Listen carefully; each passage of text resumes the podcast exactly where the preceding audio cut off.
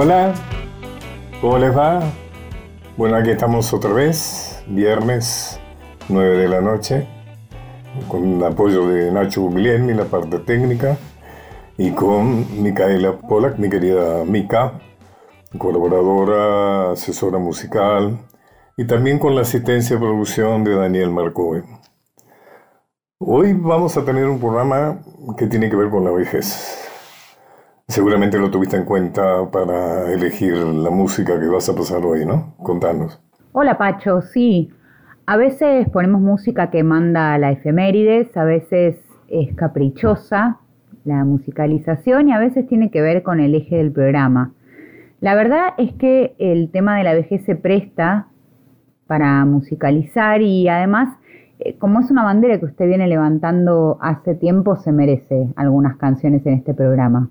Bueno, gracias. Buenísimo. ¿Puedo empezar pidiéndote Mi viejo de mi amigo Piero? Un tema que, que nos acompañó durante, durante mucho tiempo y que se sigue escuchando. Por supuesto, es un tema que nos sigue conmoviendo además.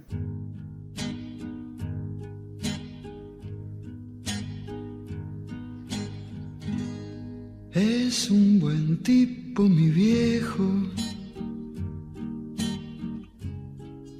que anda solo y esperando. Tiene la tristeza larga de tanto venir andando. Yo lo miro desde lejos, pero somos tan distintos. Es que creció con el siglo, con tranvía y vino tinto.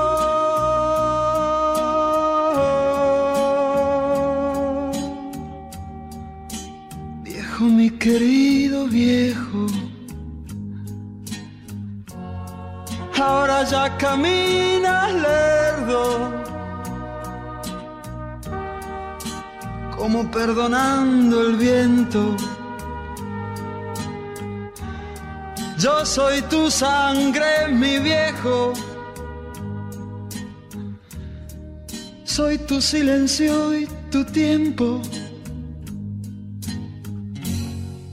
Él tiene los ojos buenos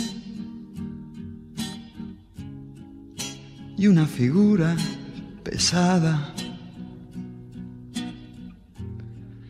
La edad se le vino encima. Sin carnaval ni comparsa, yo tengo los años nuevos. Y el hombre los años viejos. El dolor lo lleva adentro y tiene historia sin tiempo.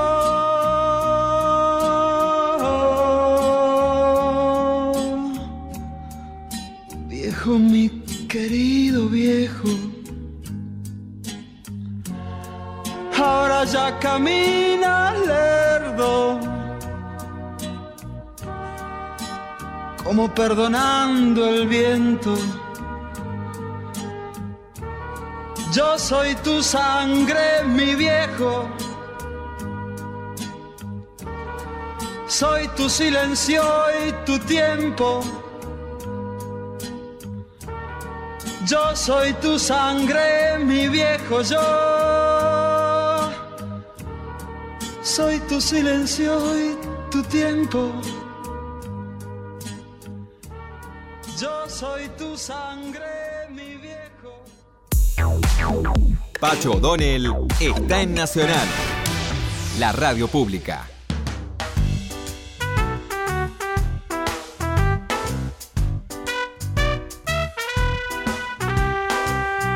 Vamos a hablar ahora de un hecho, a mí que me gusta ocuparme del viejismo, es decir, de los perjuicios de la, de la vejez, ante la vejez, y que al mismo tiempo me gusta mucho la historia. Fíjate, Mica, que la historia argentina se ocupa muy poco de la vejez de nuestros próceres. O sea, no hay viejos en la historia argentina. Es cierto. Eh, es una de las formas del viejismo inconsciente, ¿no es cierto? O sea, no importa la viejez de nuestros próceres. Y fíjate vos que en algunos casos es muy interesante. Por ejemplo, ¿quién podría sospechar un espíritu romántico en Juan Manuel de Rosas? Eh, vivió hasta los 84 años, todos los últimos años, en su destierro en Inglaterra, en Southampton. Em, y fíjate vos que se ocupó de, su afición literaria, hasta entonces este, suspendida. Prolongó y corrigió un diccionario Pampa, iniciado en su juventud con el humanitario propósito de facilitar la comunicación con los pueblos originarios que habitaban nuestro territorio, y que él conoció muy bien porque fue destinado desde muy joven, prácticamente adolescente, administrar estancias en la frontera con el indio, ¿no? En una carta a su amigo Rosas y patrón, ya exiliado el 16 de enero de 1862, le manifiesta premonitoriamente que trabaja en su diccionario Pampa, textual, como un monumento a la memoria de ellos porque desaparecerán.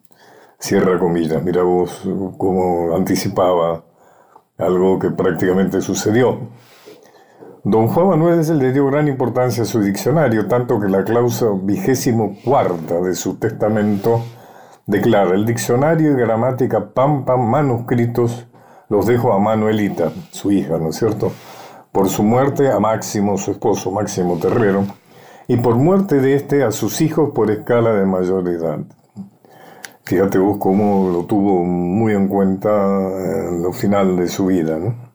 Pero la determinación literaria más relevante del restaurador como pago de su deuda con su vocación literaria, esto tiene que ver con eso que yo digo de que la vejez cada vez más prolongada es un buen momento para pagar deudas con uno mismo, para hacer aquello que uno no hizo eh, durante su juventud, durante su madurez, y que si las circunstancias eh, económicas y de salud se lo permiten, es bueno hacerlo.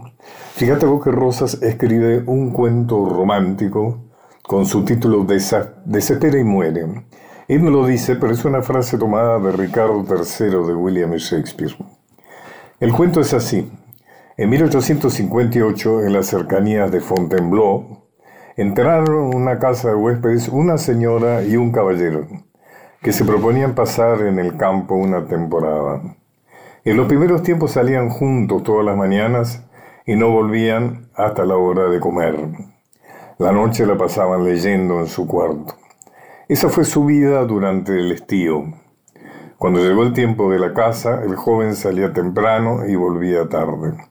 Ella nunca salía esos días.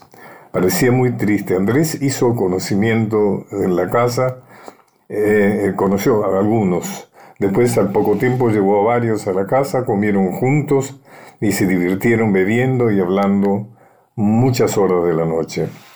Por la mañana, Andrés, como se llamaba el joven, ¿no? Se fue con ellos y pasó algunos días sin volver. Luego estas ausencias se repitieron a menudo. María pasaba esos días cerca de la ventana o de la lumbrera, trabajando o leyendo cuando no lloraba. A fines del invierno, Andrés se marchó dejando pago el gasto que podía hacer la joven durante su ausencia, que anunció debía ser bastante larga. Transcurrieron dos meses después de su salida y María ninguna carta recibió. La joven estaba tan triste que luego se enfermó. El desenlace de esta trágica historia está escrito en primera persona, como un diario que da cuenta, de un diario de María, ¿no? que da cuenta día tras día hasta la última entrada. 12 de octubre. Presintiendo que la muerte me sorprenderá de un momento a otro, he quemado todos mis papeles a fin de que nadie más que tú sepa de mi triste historia. No podrán grabar en mi sepulcro otro nombre que el de María, nombre que no es mío, pero que ya tengo en mucho, porque tú me lo diste en uno de los primeros días de nuestra felicidad. He quemado todas tus cartas después de haberlas leído. Amigo mío, me has amado mucho y todavía te lo agradezco. Unos meses de tal felicidad valen más que una vida larga, atravesada siempre por sinsabores, sean cuales fueren la posición y la fortuna. Adiós para siempre, Andrés. Tengo que cerrar estas páginas antes de que la fría mano de la muerte arranque la pluma de mis manos. Adiós.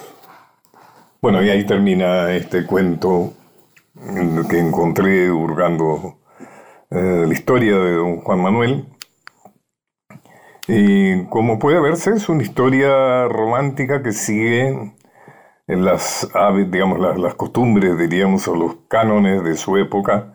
Es decir, una mujer que espera, que llora al hombre, una mujer cuya vida se justifica siempre y cuando sea amada, ¿no es cierto? Eh, seguro, las cosas han cambiado mucho actualmente, ha habido una reivindicación de la mujer, de otros papeles de la mujer en la sociedad, y así es, y así debe ser. Bueno, indudablemente, Mica, esta ha sido una curiosidad, eh, y te insisto, creo que la historia argentina no se ocupa de la vejez, y eso es una de las cosas que hay que deconstruir y recuperar, sacar de las manos del viejismo.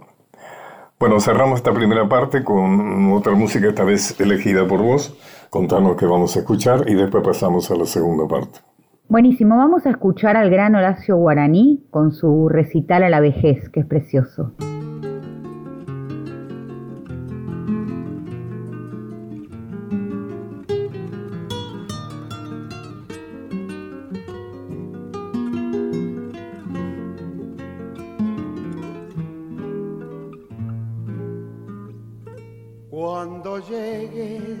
Vejez, no te insolente.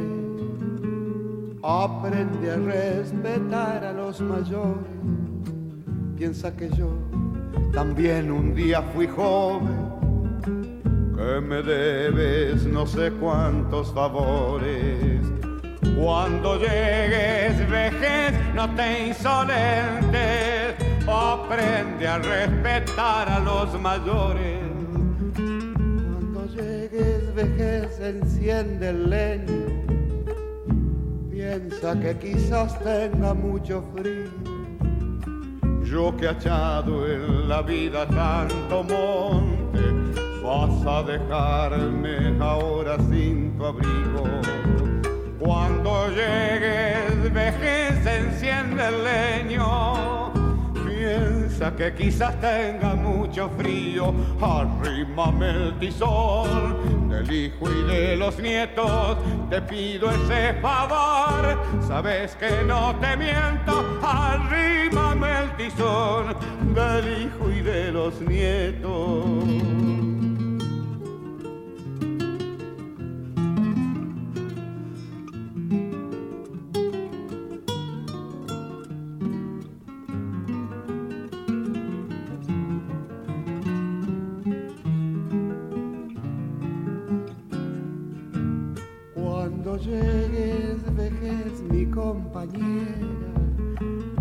Quiero que esté a mi lado eternamente. Con ella será siempre primavera cuando me bese en la arrugada frente. Cuando llegues, vejez, mi compañera, quiero que esté a mi lado eternamente cuando llegues, dejes, dame las flores, un perro, un caballo y mucho vino. Para beber la paz con mis amigos antes de andar el último camino. Cuando llegues, vejez, dame las flores, un perro, un caballo y mucho vino. El tizón del hijo y de los nietos, te pido ese favor. Sabes que no te miento, arrímame el tizón, no ves que estoy muy viejo.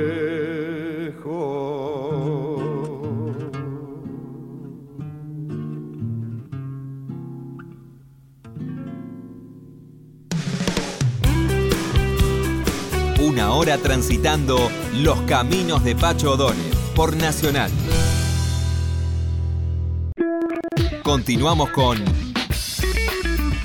Los Caminos de Pacho O'Donnell.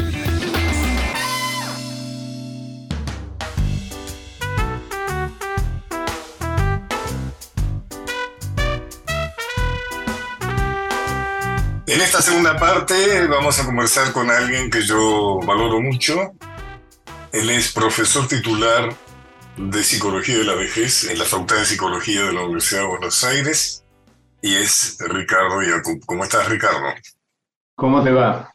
Muy bien. Bueno, Ricardo es considerado posiblemente el más importante especialista en este tema actualmente. Para mí ha sido un placer leer sus libros y sus artículos que recomiendo eh, absolutamente. Vos sabés, Ricardo, que mm, Mica eh, ilustra nuestro programa con música que tiene que ver con el tema y está este, mm, haciéndonos escuchar temas que tienen que ver con la vejez. Así que, Mica, ponenos otro, por favor, de tus elecciones. Bueno, este tango va para mostrar cómo evolucionó o intentamos que evolucione la mirada que tenemos sobre la vejez Eduardo Caris Méndez escribió la letra de este tango que musicalizó y canta Rosita Quiroga y ahí vemos cómo la vejez era sinónimo de cierta amargura, como que funcionaba de advertencia, eh, una, un cuidado de precaución en la vida, pero, pero en un sentido de quitarle la alegría.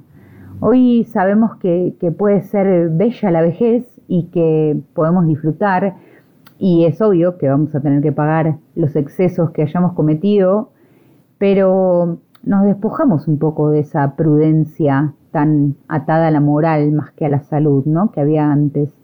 Eh, bueno, ustedes, quienes van a hablar ahora, tienen mucho que ver con ese cambio de paradigma y supongo que la charla que van a tener va a chocar con, con el mensaje de campañando la vejez que nos trae Rosita Quiroga.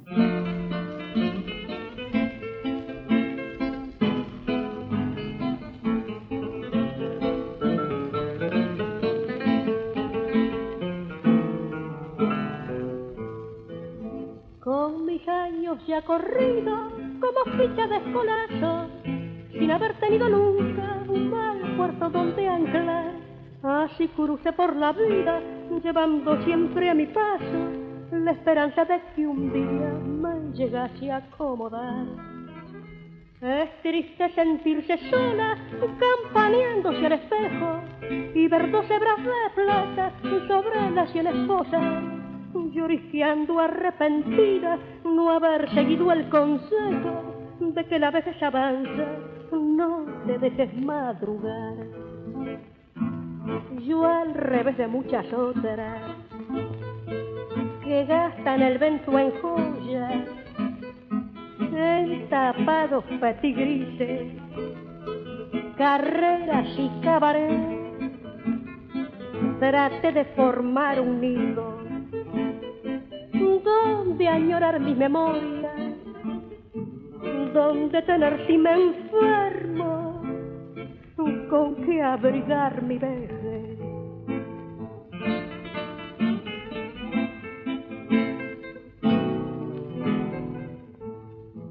No en vano he sufrido tanto que hasta las fibras del alma, si las partias en mi sangre de amargadas me darán sola con mi tristeza que a menudo me acompaña. Cuántas veces he cantado por no ponerme a llorar. Yo nunca confío en mi suerte, ni en amigos, ni en amigas, ni en chamullos fantasiados que abatan la razón. Y entré a caminar despacio como lo hacen las hormigas, sin tener más consejero que mi propio corazón. Las luces de la milonga. Jamás mis ojos cegaron. Y el tango, el bendito tango, a quien canté con amor, en vez de ser mi desdicha, como muchas lo culparon fue mi bandera de aliento para luchar con honor. sentirse sola, campaneándose al espejo y ver dos hebras de plata sobre la sien esposa, lloriqueando arrepentida no haber seguido el consejo de que la vejez avanza, no te dejes madrugar. Pacho O'Donnell está en Nacional, la radio pública.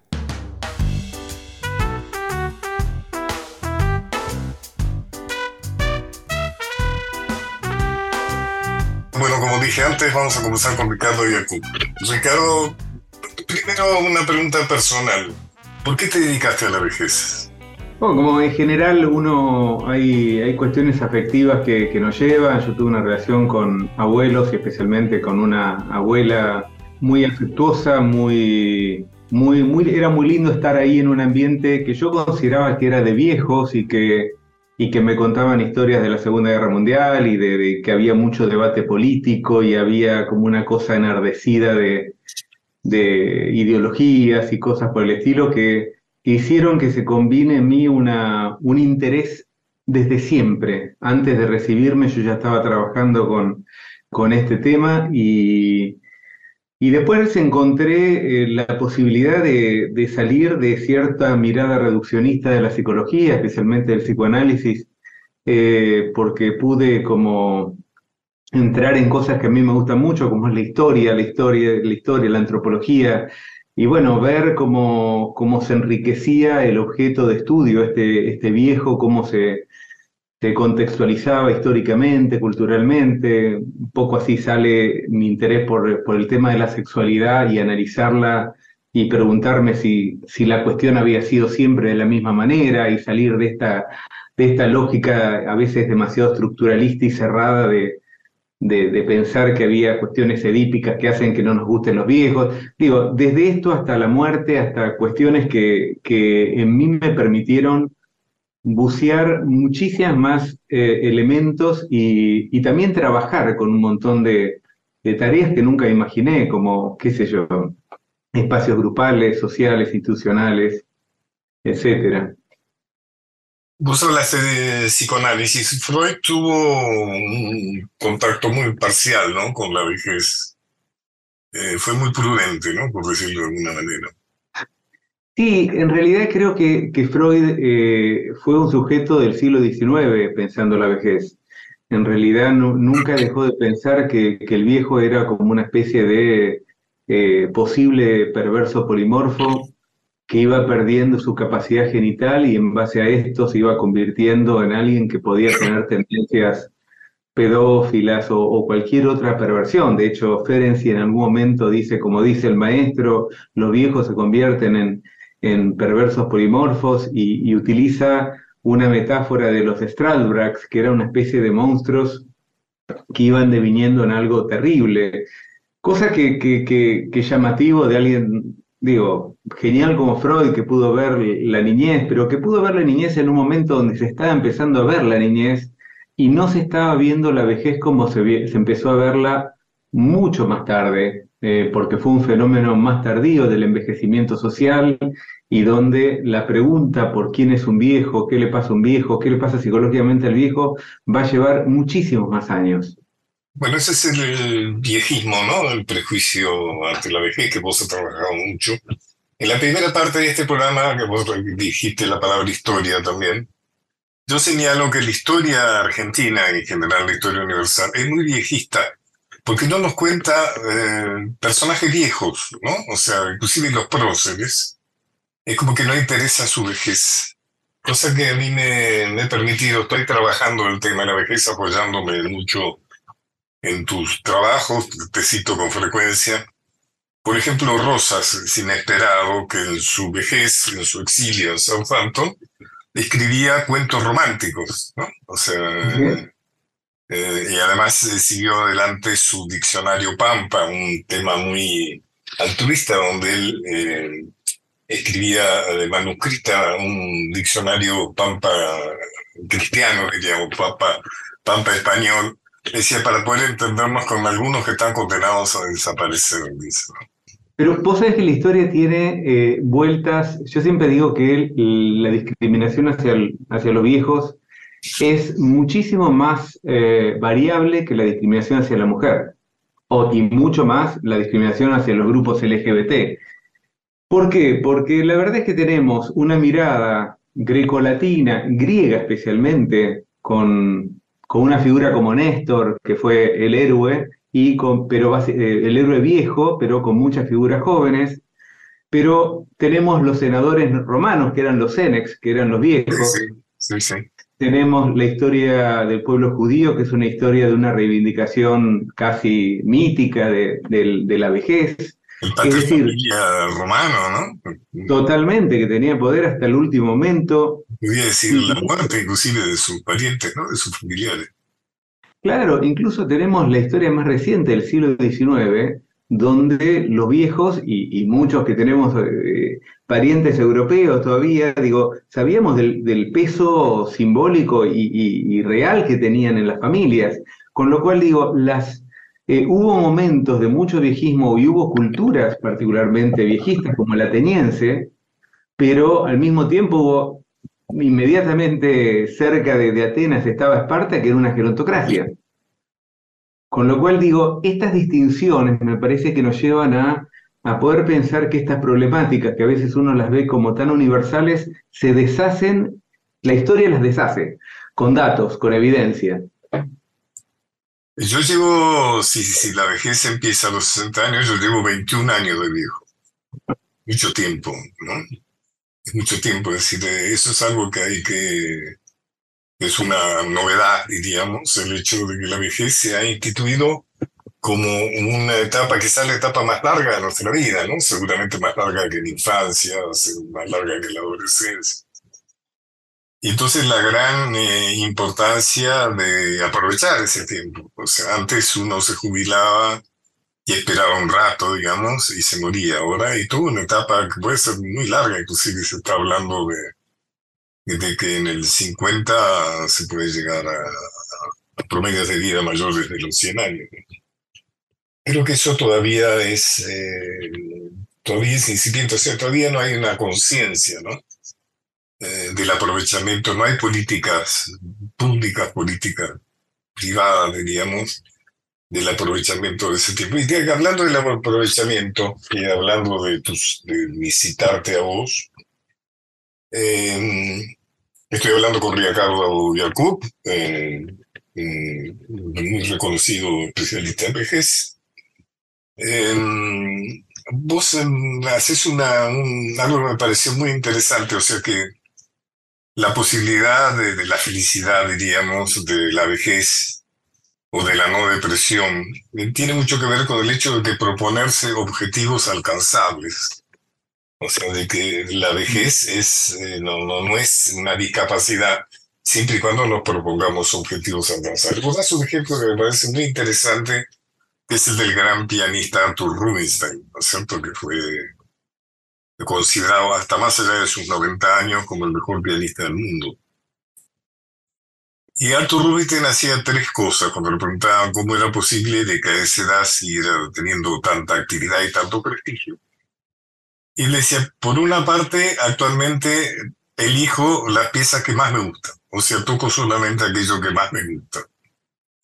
Segundo, como son, como tengo un repertorio acotado, puedo ensayar mejor cada pieza. No me desparramo tanto, digamos, ensayando muchas piezas, sino que ensayo fundamentalmente esas piezas.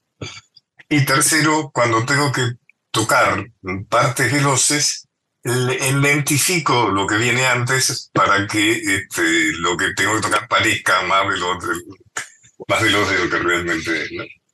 Me parece un tema muy interesante, ¿no? O sea, de, cómo la vejez tiene que ver eh, con la, buena utilización de las capacidades que tenemos. Sí, yo creo que eh, e-, este ejemplo, vos sabés que lo daba eh, Paul Valtes, en realidad es un desarrollo de la Escuela de Berlín en psicología, eh, donde justamente esto que vos muy bien sintetizaste, que es el SOC, selección, optimización, compensación, pareciera, pareciera ser como una medida de lo que ellos intentaron denominar como una forma científica de sabiduría. Es decir, el acotar en alguna medida ciertos eh, objetivos o ciertos intereses y poder eh, aprovecharlos eh, más fuertemente aparece como uno de los elementos que Paul Ricoeur dice que tiene que ver con la sabiduría trágica, ¿no? Y que los existencialistas dieron como la idea de, que, en alguna medida uno entiende la, dimensión y la riqueza de la vida en la medida en que tiene que es más breve, ¿no? en que, no, no, tiene tanto tiempo. En este sentido hay una psicóloga americana, Laura Cartensen, que decía que si las personas mayores pueden disfrutar más del tiempo, perdón, de la vida y tener niveles de felicidad tan altos, tiene que ver justamente con cierta concepción de que el tiempo de vida que les queda no es tan largo. Esto tampoco significa tres, cuatro meses de vida donde a cualquier persona le generaría cierto nivel de desesperación. Hablamos de un tiempo de vida donde hay que tratar de aprovechar lo que uno tiene y donde los objetivos se vuelven en términos generales más afectivos o más realizables. En esta misma línea estaría lo de Arthur Rubinstein, ¿por qué? Porque intenta acotar esa, esa dimensión del proyecto, un proyecto que sea verdaderamente realizable. Y creo que a diferencia de los más jóvenes, en donde muchas veces los proyectos se vuelven tan ideales que, resultan imposibles muchas veces, lo que vemos en las buenas vejeces o las vejeces más positivas y que en alguna medida la investigación actual dice que son mayoritarias, al menos en los países donde se, está trabajando esto, es que la gente empieza a aprovechar de otra manera el tiempo. Y esto que uno puede a veces ver como, como vejeces depresivas o cosas por el estilo, en realidad es una minoría entre, entre las personas mayores y que los niveles de, de felicidad en el mundo lo que se está mostrando es que pareciera tener una estructura de U con dos picos, la primera a los 20 años y la segunda a los 70. ¿No? Y, e incluso las nuevas investigaciones hechas en Estados Unidos por bancos, lo cual es, digo, le saca cualquier intencionalidad, digamos, eh, progresista de querer ayudar a, a, los viejos, lo que muestra es que está subiendo incluso en los 80, que antes había un periodo de cierta decadencia de los niveles de felicidad. Ahora lo que se está viendo es que los, las personas mayores también siguen disfrutando. Obviamente siempre tenemos que pensar que tiene que haber condiciones económicas, sociales, medianamente estables. Pero, pero esto me parece que es interesantísimo y que eh, y esto que vos llamas, que, que, que habíamos pensado del proyecto, que es todo un tema en ciertos momentos de la vejez especialmente después de la jubilación, después de la vida de los hijos, donde se caen ciertos proyectos, la reformulación de un proyecto alcanzable, interesante, eh, que tenga características similares a lo que uno fue a lo largo de la vida. colectivo, ¿no? La idea de la... como que es muy importante la socialización en la vejez, ¿no? Vos contabas recién cómo llegaste al tema de la vejez. Yo creo que llegué, creo, o sea, que llegué, entre otras vías, a raíz eh, de que mm, tuve un diagnóstico de una enfermedad de insuficiencia cardíaca, y a raíz de eso me puse a hacer gimnasia a los 65 años y descubrí el cuerpo. O sea, yo en este momento tengo mejor cuerpo que cuando tenía 30 años. O sea, estoy más conectado con el cuerpo ahora que entonces. O sea, descubrí todas las posibilidades de la vejez. Me apasionó investigar, tratar de trabajar apoyándome gente con mucha experiencia sobre eso como vos. Y aparece el tema de la extensión de la vida, las cosas positivas y también las negativas, ¿no? De la gran extensión de vida que tenemos actualmente. lo cual genera problemas importantes en la asistencia social y además, o sea, la idea de la juventud, de la, perdón, de la jubilación, que se suponía que las personas que estaban trabajando podían mantener con un aporte a aquellos que ya no trabajaban, que habían dejado de trabajar. Eso evidentemente, además con la disminución de la natalidad que hay en todo el mundo, indudablemente es un proyecto, es algo que se plantea como un drama actual y con todas las posibilidades de ir empeorando. Vemos todos los los conflictos que hay en este momento en Francia, ¿no? A raíz de, de la propuesta de elevar la edad de jubilación. ¿Qué pensás de eso, Ricardo? Mira, yo creo que en algún momento la jubilación se va a tener que elevar por una cuestión lógica de, de que, digo, no puede haber tanta diferencia entre los que aportan y los que no aportan. Con lo cual, digo, no es una edad mágica la de la jubilación, lo cual obviamente se va a tener que, digo, que haya, que, los sindicalistas franceses estén enardecidos es comprensible también, pero eh, me parece que va a haber que dar lugar a que la gente trabaje algo más de tiempo para, para que esta etapa pueda ser mantenible económicamente. Pero, por otro lado, lo, lo que sostenías era, digo, de esta, en, en esta proyección, ¿no? Donde eh, vos decías, estabas más en contacto con tu cuerpo. Y esto, la verdad es que es una experiencia, digo, más que positiva. Creo que si alguien no hizo eh, actividad física hasta los 50, que empiece, porque es más que nunca, va a ser mm, más necesaria que nunca para, para el cuerpo. Y también va a ser...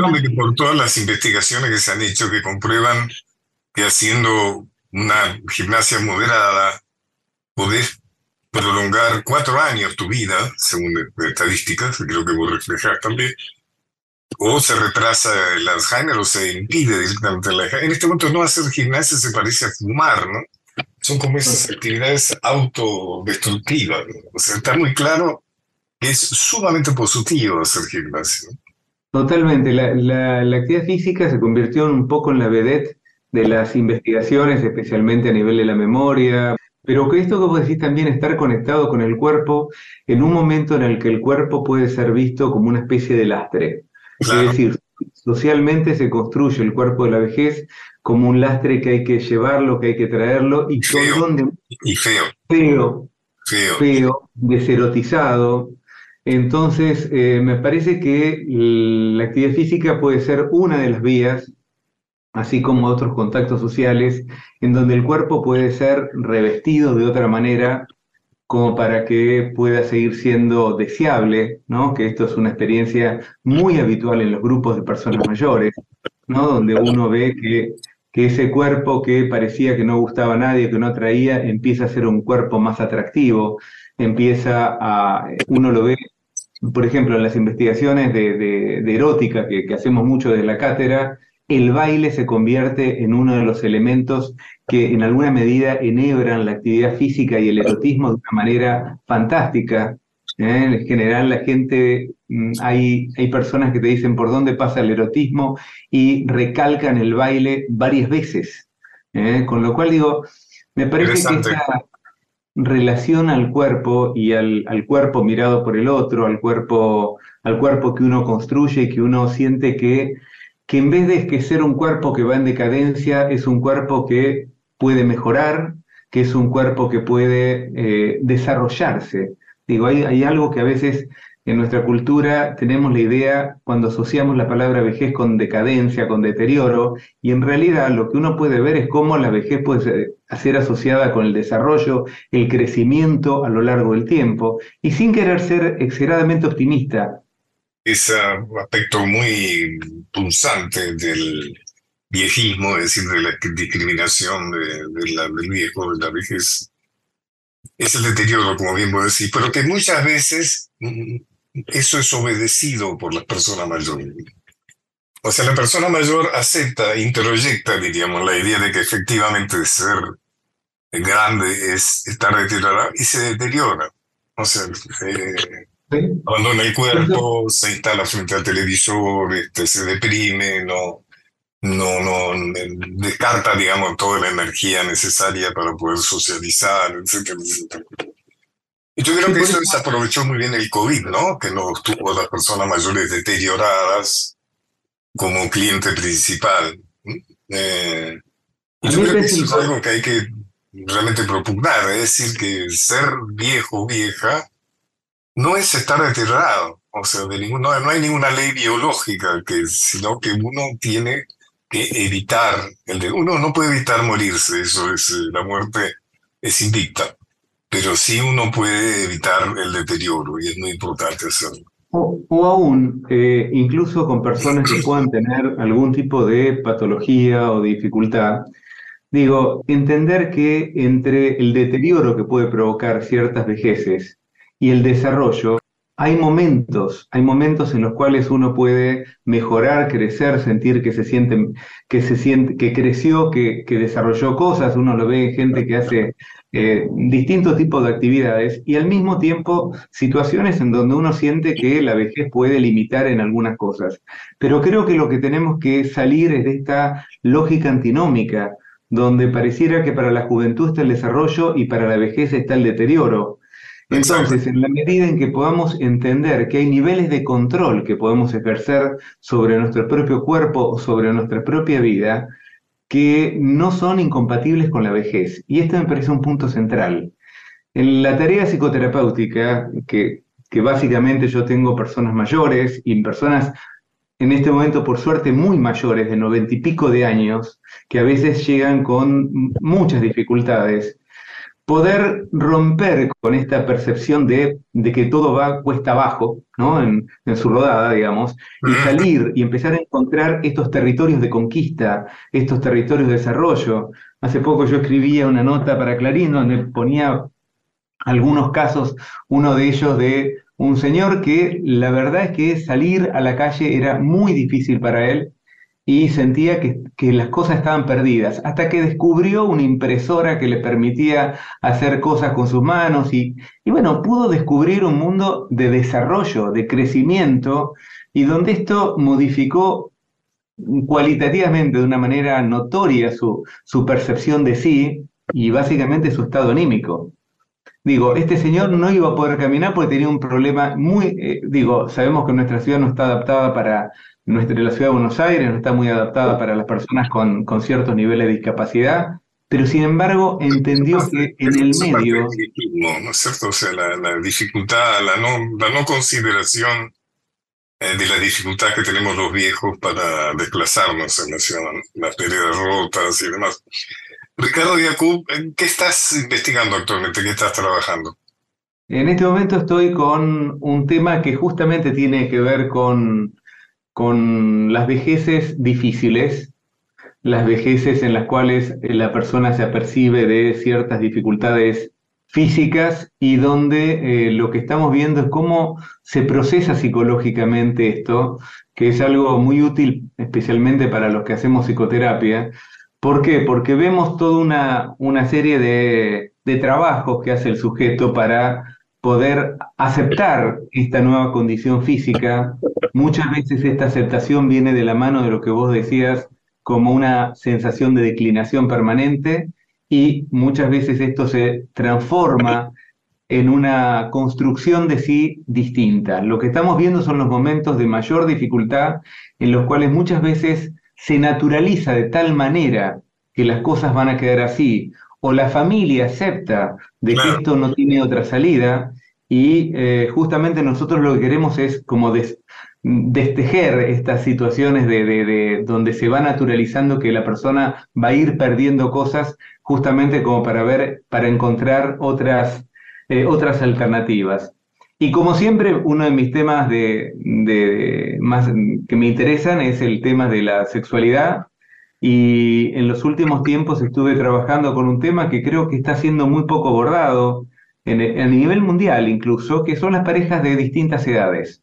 Es decir, hubo mucho discurso evolucionista en relación a esto, de que en realidad, bueno, para la especie requiere eh, cierto tipo de cosas, pero lo, que sabemos es que hay mucha gente que le interesa y que desea y que le gusta la gente vieja y gente vieja que le gusta la gente joven. Esto nos parece más fácil de entender.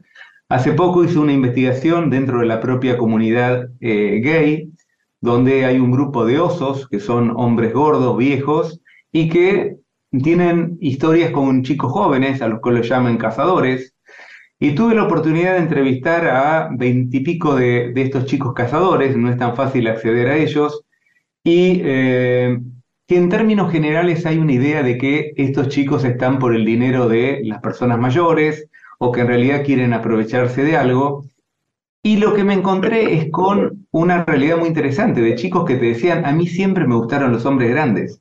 A mí me gustan las barbas blancas, a mí me gustan las, las panzas grandes, a mí me gustan un montón de cosas, me gusta la madurez. El término madurez era un término que hacía referencia a una no competitividad, a, una, a un cuidado de sí, es decir, elementos que constituyen lo erótico. Interesante, interesante pero que en alguna, y, creo que muchos de los que trabajamos, los que estuvimos en el mundo sí, sabemos que hay muchas de estas parejas que finalmente no terminan de contarlo porque les da vergüenza.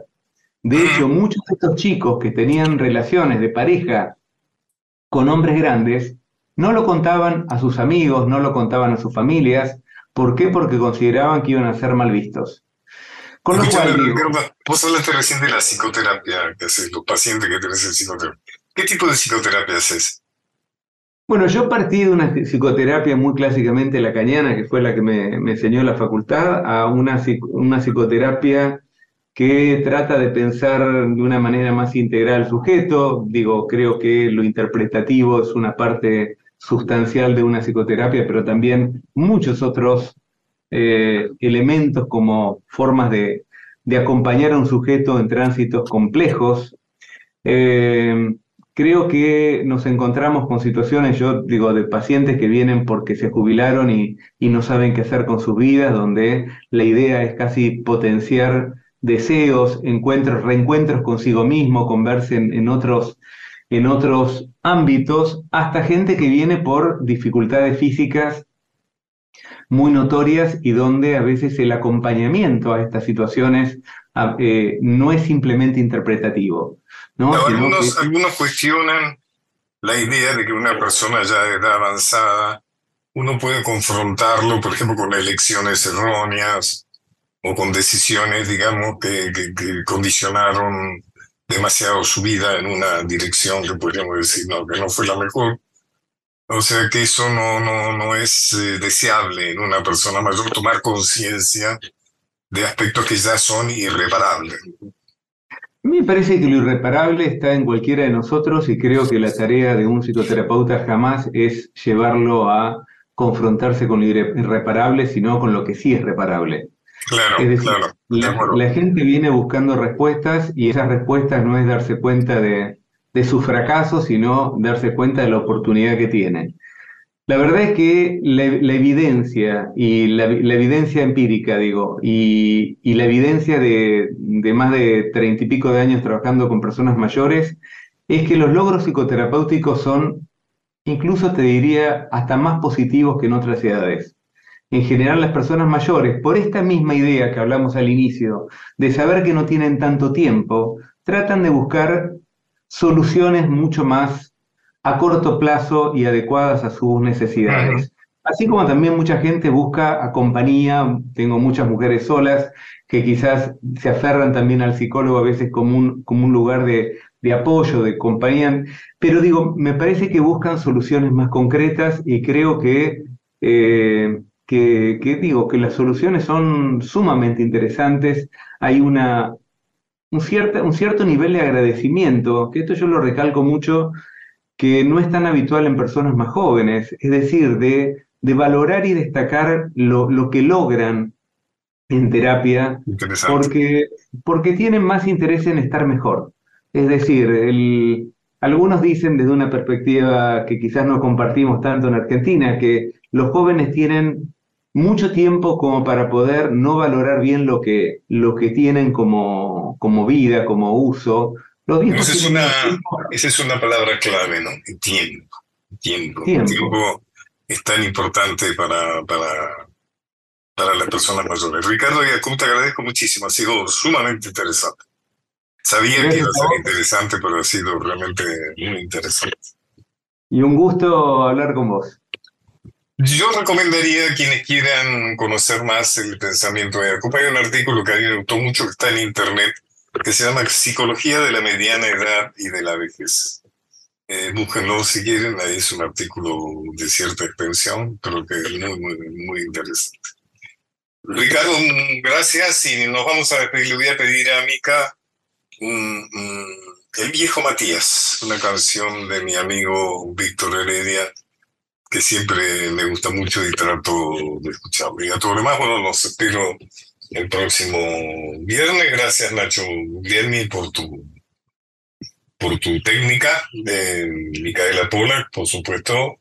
Gracias a usted, Pacho. Nos vamos con Víctor Heredia hasta el viernes que viene. Y también el asesoramiento en producción de Daniel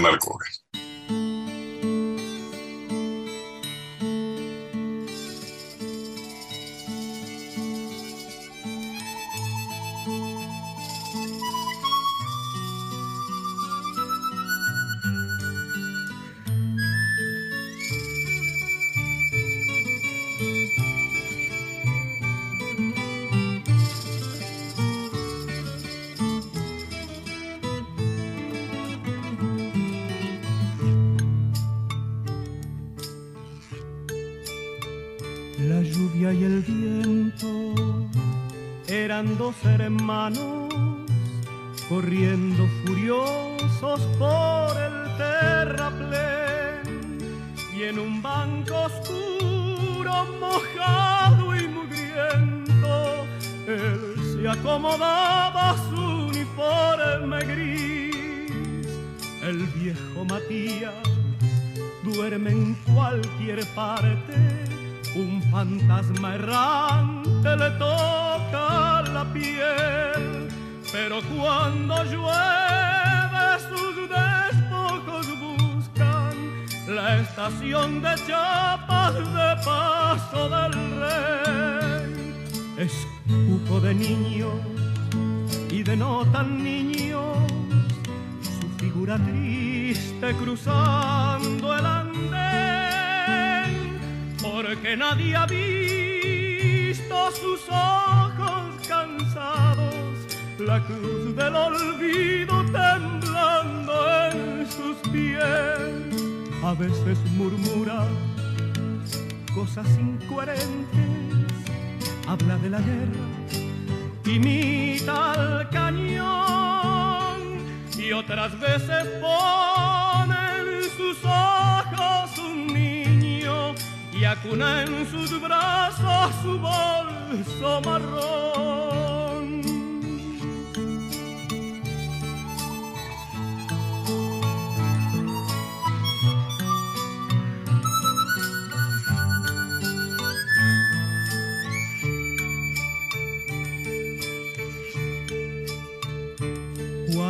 llegan trenes repletos de obreros, pone contento, brilla su mirar. Gorrión de la tarde quiere hablar con todos y después se queda solo en el andén. Se queda mirando las vías vacías la luz que se pierde del tren que pasó y después se aleja murmurando cosas. El viejo Matías oro del lugar. La lluvia y el viento eran dos hermanos corriendo furiosos por el terraplén y en un banco oscuro, mojado y mugriento, él se acomodaba su uniforme